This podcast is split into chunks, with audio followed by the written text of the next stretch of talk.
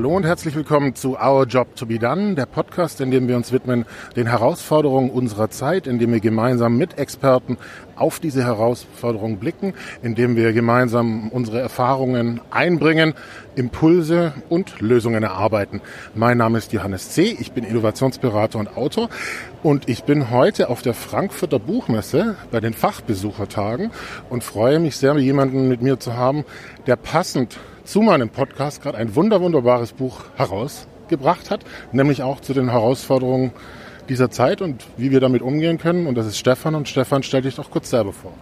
Ja, hallo. Also schön, schön hier zu sein. Also vielleicht ganz kurz, wir sind hier, wir stehen auf der Terrasse, ähm, Frankfurter Messegelände, Buchmesse. Und äh, mein Name ist Stefan Grabmeier. Ja, und äh, heute habe ich mein Buch Future Business Compass, der Kopföffner für besseres Wirtschaften, hier auf der Messe vorgestellt, im Moormann Verlag.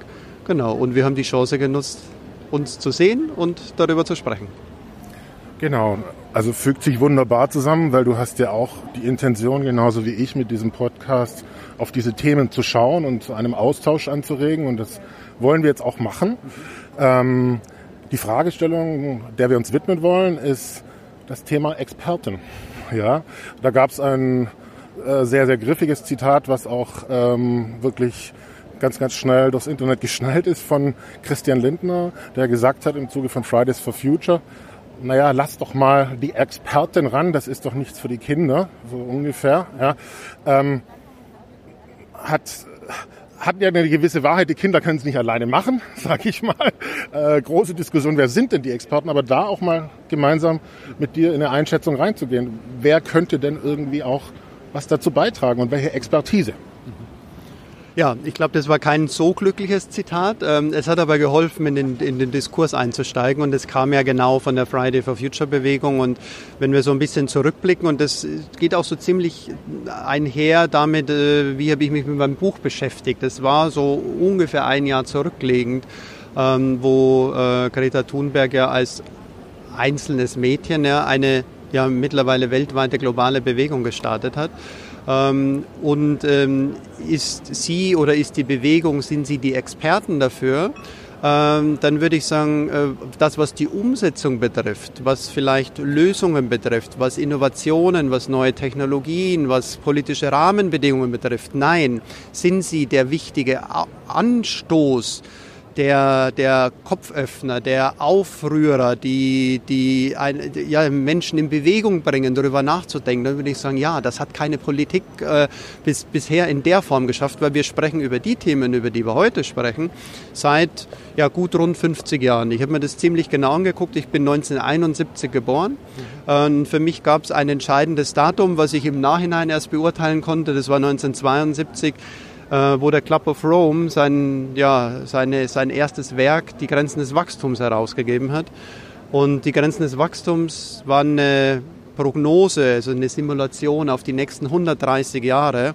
Und das, was dort geschrieben wurde, was von 17 Wissenschaftlern über vier Jahre hinweg entwickelt wurde, modelliert wurde, simuliert wurde, mit der damaligen Datenlage, muss man dazu sagen, das ist das, worüber wir heute sprechen. Also von daher, wir wussten immer, was wir tun.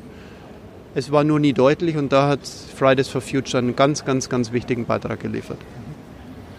Ich glaube, dass es ganz wichtig ist, was, was du auch sagst, diese realistische Einordnung dessen mit Fridays for Future und auch die Intentionen dahinter. Ich glaube, dass genau das so ein bisschen auch für den Krawall dann gesorgt hat im Zuge dieses Zitats. Ähm, gleichzeitig hast du jetzt angesprochen, diese Daten, die so dahinter stecken.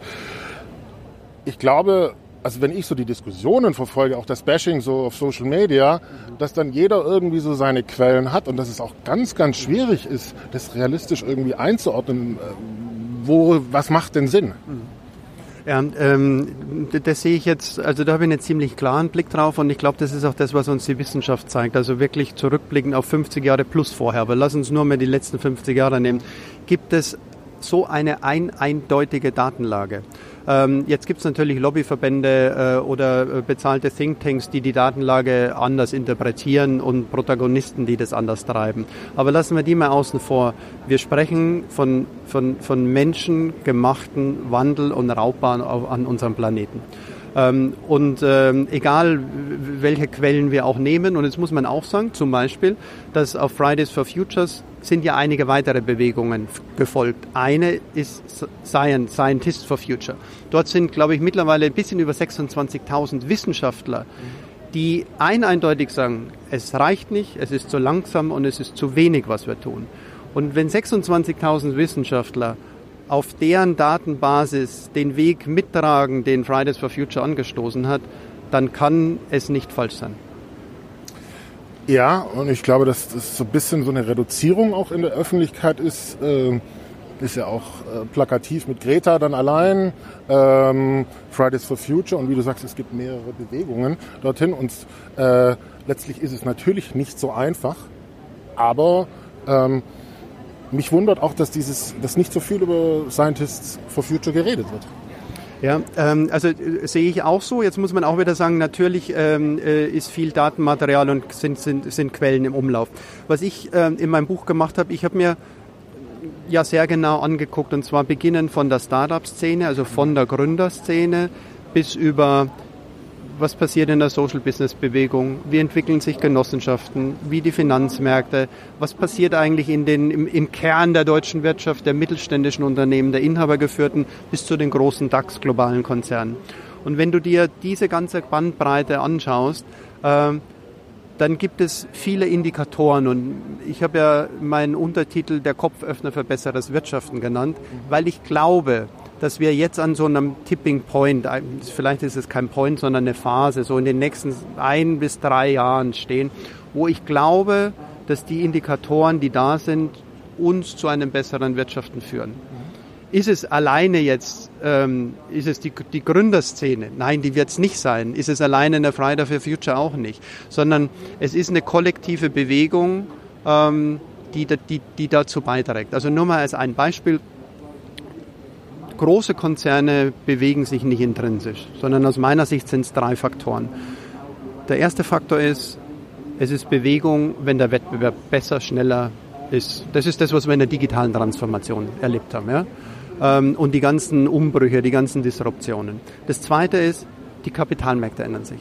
Also wenn Kapitalmarktgelistete Unternehmen, wenn sich die Kapitalmarktrandbedingungen verändern, und da erleben wir große, große Bewegungen, Shifts in viel mehr Impact, Investment, vielmehr in sozial, ökologisch äh, und ökonomisch verbundene. Und das Gute an den Finanzmärkten ist, dass die nicht nur auf die nächsten ein, zwei, drei Jahre, sondern dass die ja oft über Pensionsfonds und so weiter über 20, 30 Jahre ja ihre Portfolios mittlerweile shiften. Und das sind Hebel, das sind jetzt wenige Milliarden, die da drin sind, aber das sind Hebel, äh, Larry Fink von CEO von BlackRock, der ja mit seinen Briefen, die er jedes Jahr im Januar an seine, äh, an seine beteiligten Unternehmen oder die CEOs der beteiligten Unternehmen schreibt, hat er 2018 und 2019 geschrieben, dass das gesamte Portfolio des größten Vermögensverwalters der Welt ausgerichtet wird auf sozial, ökologische und ökonomische Richtlinien und dass die CEOs ihre Hausaufgaben machen müssen, ihren Purpose und ihre soziale Verantwortung zu finden. So, ist damit alles gelöst? Nein, ist es nicht. Ist es ein erster Anstoß? Ja, das ist es. Und der dritte Punkt nochmal äh, bei den Unternehmen, ähm, äh, also der Wettbewerb ist stärker, die Finanzmärkte ändern sich ähm, und äh, ich sage mal, der, der, der, gesellschaftliche, der gesellschaftliche Anspruch. Und das ist das, was wir jetzt ja auch sehen, dass der gesellschaftliche Aufbruch einfach größer wird und hoffentlich noch größer wird.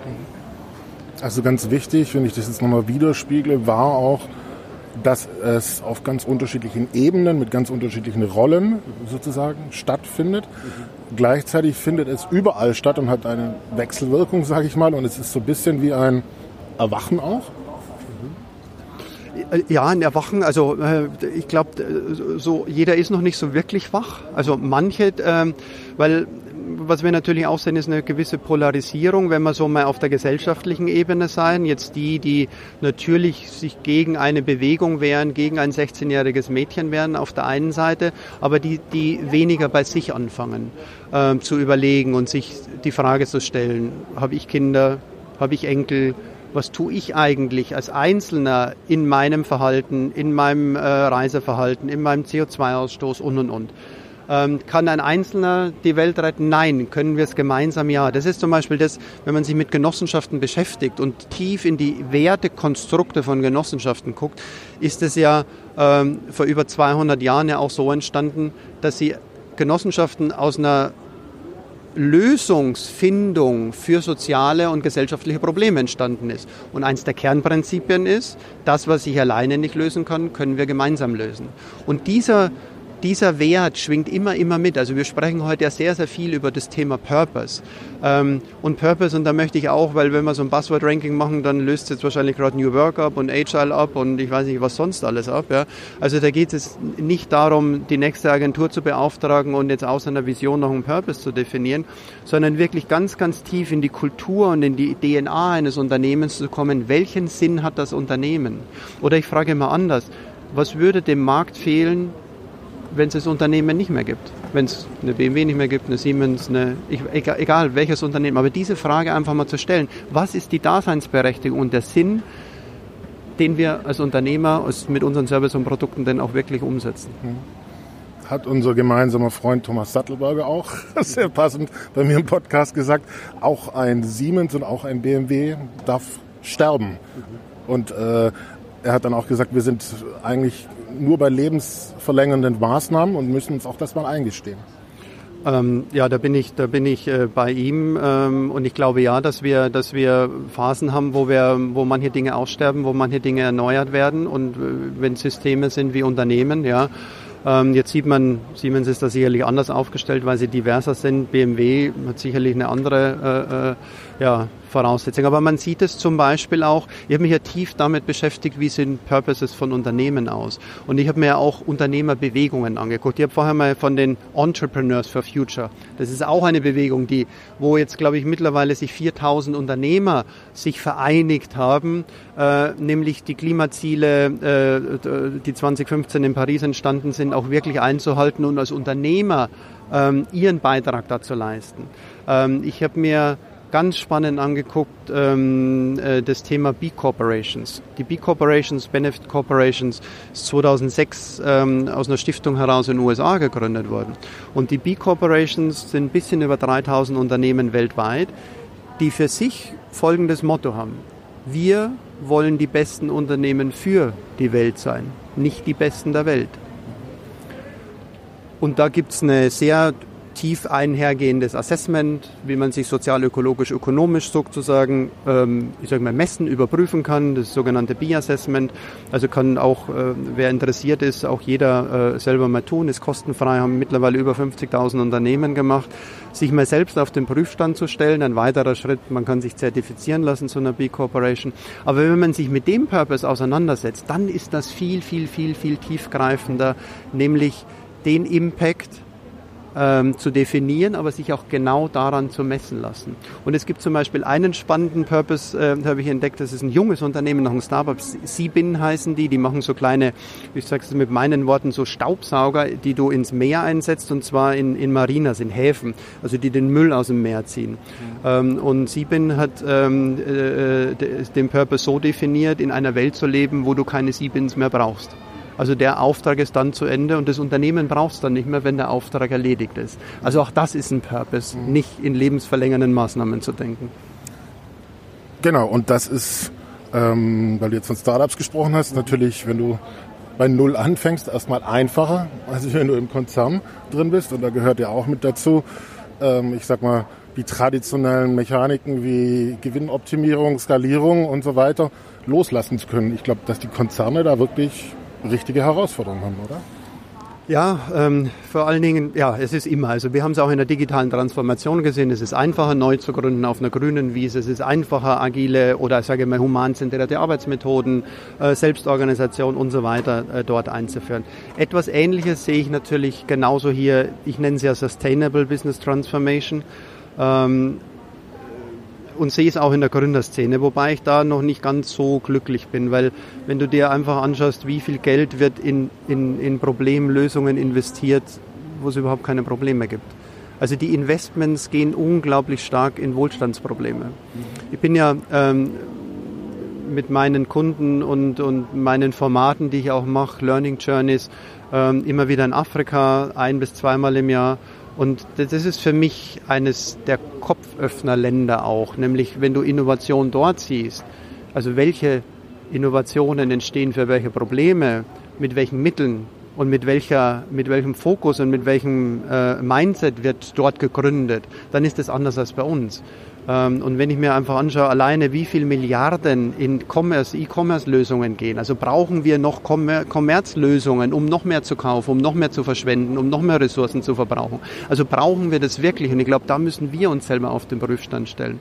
Ich sehe aber, Gott sei Dank positiv, dass sich viele junge Unternehmer und Gründer so, die auch aus dem ganzen Thema Social Entrepreneurship, also soziale Innovationen, aus dem Technologischen, die Technologie und Umwelt und Nachhaltigkeit zusammenbringen, dass es dort schon eine kleine Bewegung gibt.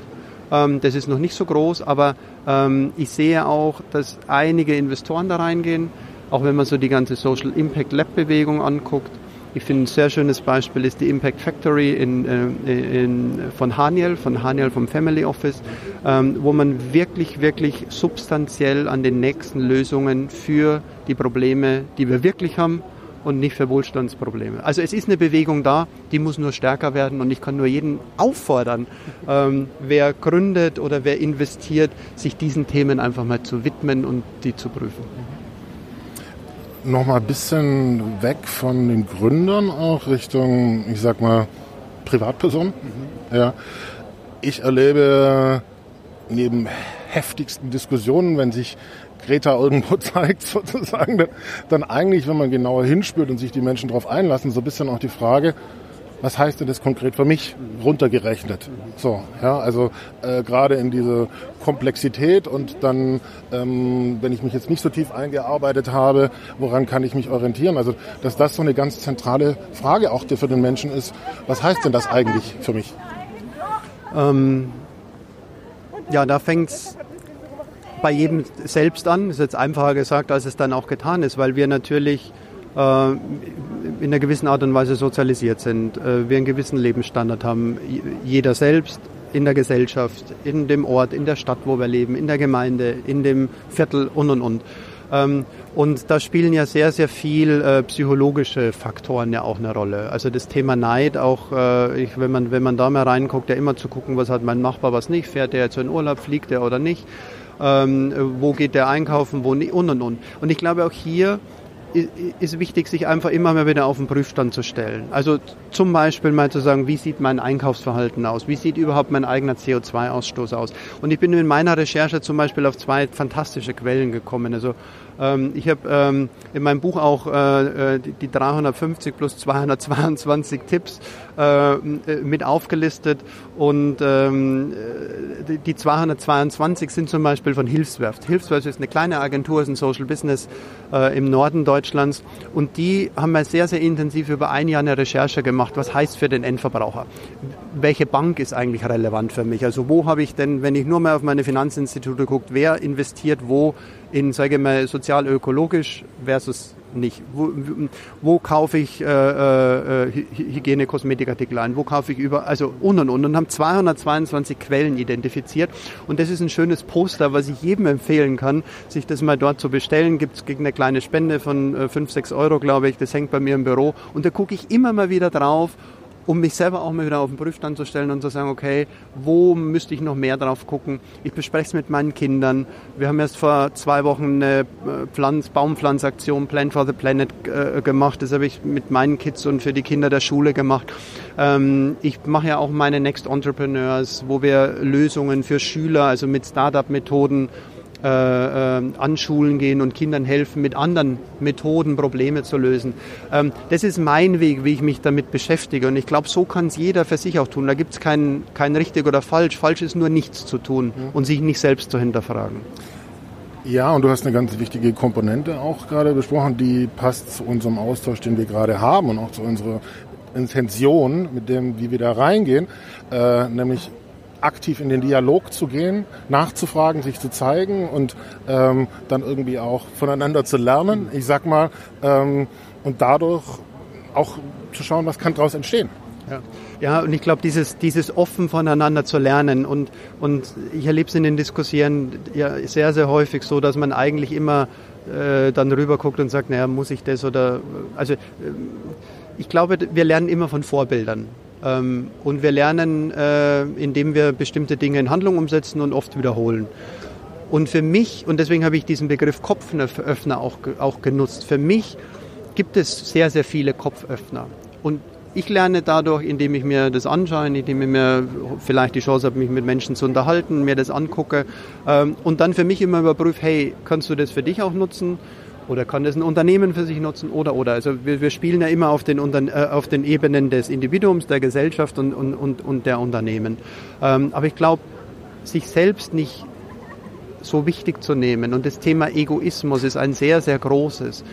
Ähm, wir alle haben auf der Welt den Auftrag, den Planeten aufrechtzuerhalten. Und wir sind jetzt irgendwo bei 7,6 Milliarden Menschen. Ähm, und dem Planeten ist es vollkommen wurscht, ob wir da drauf leben oder nicht. Der wird, der wird überleben. Aber ob wir als Menschen darauf leben. Und wir nehmen uns immer aber als das Wichtigste auf dem Planeten wahr. Und das sind wir nicht, sondern wir dürfen auf diesem Planeten sein, der uns unendlich Möglichkeiten gibt, dass wir überhaupt die Chance haben, darauf, darauf zu leben. Und ich glaube, wir alle Menschen, die auf dem Planeten leben, müssen sich wirklich immer wieder die Frage stellen, was ist mein Beitrag dazu, dass der Planet überlebt? Und ich sage es ja immer so, dass der Planet enkelfähig bleibt. Vorletzte Frage, also bevor wir es abrunden. Mhm.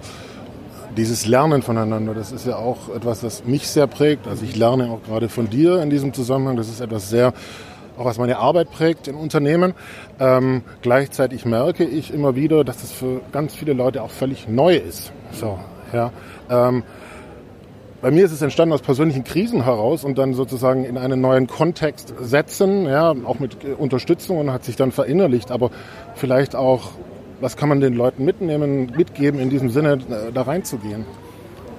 Also die, die, die, Krise, das wissen wir, ist ja immer der größte Lern, äh, äh, der größte äh, oder sagen wir eine Fläche, wo ich lernen kann. Ähm, das ist natürlich immer die, die, die oft ja nicht selbst gesteuert kommt, sondern die passiert.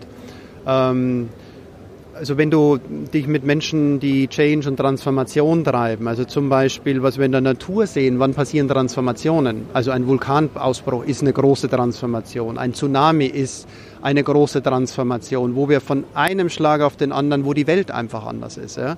Ähm, also mit so einer Situation umgehen, da lernst du ziemlich schnell, wenn du es überlebst, was passiert da eigentlich noch.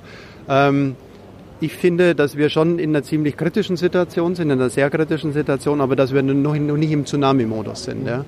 ähm, sondern jetzt von uns heraus das Blatt auch noch wenden können. Ähm, ich glaube nur, dass es manchen nicht, nicht bewusst genug ist und äh, ich würde hier nochmal appellieren an einfach diese, die, die, diese Wachsamkeit, diese, ähm, diese Bereitschaft, ja, äh, Dinge in Frage zu stellen, zu lernen, äh, in den Austausch zu gehen, aber immer mit dem konstruktiven Modus, was können wir gemeinsam anders machen. Also wenn wir beide hier stehen, dann geht es nicht, also wenn wir Wettbewerb haben, dann geht es um den Wettbewerb, wer hat die besten Ideen. Ja? Ähm, aber es geht darum, dass wir gemeinsam Dinge entwickeln. Und das ist etwas, was ich in unserem Wirtschaftssystem ja nicht sehe, weil in unserem Wirtschaftssystem sind wir ja das basiert auf zwei Dingen, auf Wettbewerb und auf Konkurrenz. Und Konkurrenz ist immer eine Win-Lose-Situation. Und wir werden es nur schaffen, wenn wir kooperieren. Und Kooperation ist immer eine Win-Win-Situation. Und ich glaube, diesen Modus, in diesen Modus müssen wir kommen. Und da kann jeder seinen Teil dazu beitragen.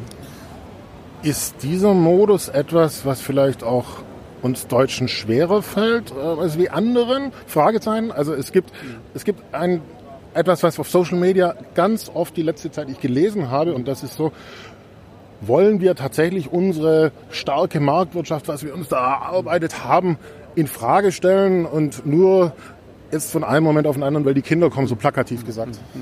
Ja, das ist eine, ich sag mal, das ist eine typische Denke aus der Sozialisierung heraus, weil wir nur linear denken. Wir denken immer in höher, weiter, schneller. Wir haben Messkriterien wie das Bruttoinlandsprodukt, was ein, Mess, was ein rein finanzielles Messkriterium ist, was immer nur nach bestimmten finanziellen Kennzahlen geht. Und das ist das, was wir in Frage stellen müssen. Ist ein rein lineares Denken, und das ist ja meine These, die ich im Buch aufstelle, ich sage ja, die lineare Wirtschaft braucht ein Update, wir brauchen ein neues ökonomisches Betriebssystem und wir müssen uns von der Linearität in den Kreislauf bewegen. Wir können es uns schlicht und ergreifend nicht mehr erlauben. Systemisch betrachtet haben wir zwei Systeme. Wir haben das System Natur und wir haben das System ähm, äh, Kapitalmaximierung in der Wirtschaft.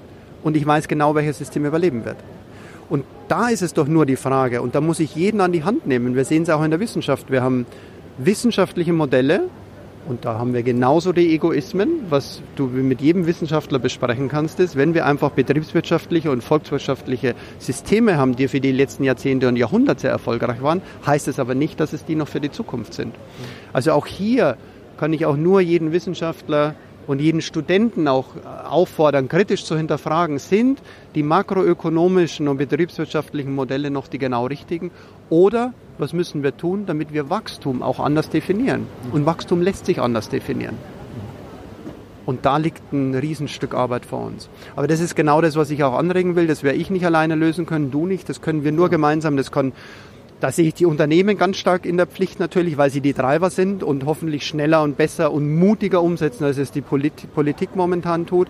Aber da muss jeder rein ähm, und da müssen wir Diskurse führen und schnell gemeinsame neue Lösungen finden. Genau. Passend dazu runden wir es ab. Also ich gehe zurück zur Eingangsfrage, die uns auch die ganze Zeit beschäftigt hat. Und wir blicken einfach nochmal zusammen kurz drauf. Mhm als Shortcut sozusagen. Die Frage lautete, das Zitat von Christian Lindner aufgegriffen, äh, der sozusagen gesagt hat, naja, Fridays for Future, das kann es ja nicht sein, lasst mal die Expertin ran und da konstruktiv ranzugehen an dieses Thema. Naja, welche Expertisen brauchen wir, beziehungsweise äh, wie werden wir selber zu Experten und wie kann das gemeinsam gelöst werden?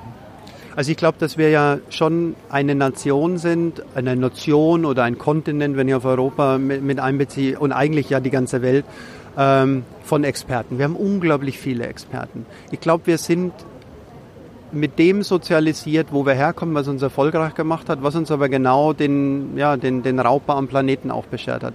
Und diese Expertise müssen wir jetzt umwandeln. Wir brauchen ein Reset im, in der Innovation ist das Thema Lernagilität zum Beispiel etwas. Und wir sagen ja immer in der, im Innovationsbereich dieses Learn to Unlearn. Wir brauchen manche Dinge, die wir neu lernen müssen, wo wir ein Reset brauchen, wo wir eine Frage stellen müssen und wo wir neu definieren müssen. Wir haben die Experten, wir haben die Stärke, wir haben die wirtschaftliche Kraft, wir haben das Kapital, wir haben immer noch eine Innovations-DNA. Deutschland steht dafür, aus einer Gründergeneration heraus entstanden zu sein. Und wenn wir das jetzt nutzen, also wir haben die ganze, das ganze Thema der Digitalisierung völlig verpennt. Wir nehmen viel zu wenig Geld in die Hand für, für all das, was, was wir eigentlich tun müssten. Ähm, das dürfen wir jetzt nicht und wir, wir können es uns nicht leisten, weil wir es nicht überleben werden, im, im ganzen Thema der Nachhaltigkeit und der sozial-ökologischen, ökonomischen Kombination sein. Und da haben wir eine riesengroße Chance unser Expertentum und unsere Innovations-DNA alles in den Ring zu werfen und gemeinsam nach vorne ja, die Welt zu retten. Ja, letztlich ist es ja auch Ressourcen, die bereits da sind, sozusagen aktivieren, bewusst und auch gucken, naja, äh, wie kann man die vielleicht auch anders einsetzen, als wie man es bereits getan hat. Ja. Genau, das meine ich mit auf den Prüfstand stellen, so wie Wachstum anders definieren. Ähm, Jetzt, ich, ich nehme nur ein, ein Beispiel. Äh, äh, Deutsche Post DHL ähm, hat ja äh, gemeinsam mit dem Professor Schuh den Street Scooter äh, ja, äh, äh, geschaffen und auch in den Umlauf gebracht. Ja. Ähm, verkauft dieses Unternehmen wieder, weil es ein paar Millionen ja, Fehlinvestitionen sind. Wenn du natürlich aus einer Kapitalmarktsicht drauf guckst, sagst du, das ist das Messkriterium, ja, wo ein paar Millionen in der Bilanz fehlen, was dort nicht fehlen darf. Wenn wir Wachstum aber anders denken, welchen Impact hat dieses Unternehmen geschaffen für eine Entwicklungsstufe, die wir in dem Thema neue Mobilität brauchen, dann ist der Wert viel, viel größer als ein paar Millionen, den DAX-Konzern mit 420.000 Mitarbeitern, ich weiß nicht, 70 Mal Milliarden Börsenvolumen verliert. Und das ist doch krank. Und von dem Thema müssen wir wegkommen. Wo ist der Impact für Gesellschaft, ähm, den, den, den, den, den wir weiter treiben können, anstelle nach zwei, drei Jahren äh, äh, roten Zahlen äh, zu sagen, wir geben das auf. Also ich hoffe, dass wir da einfach umlernen und umdenken.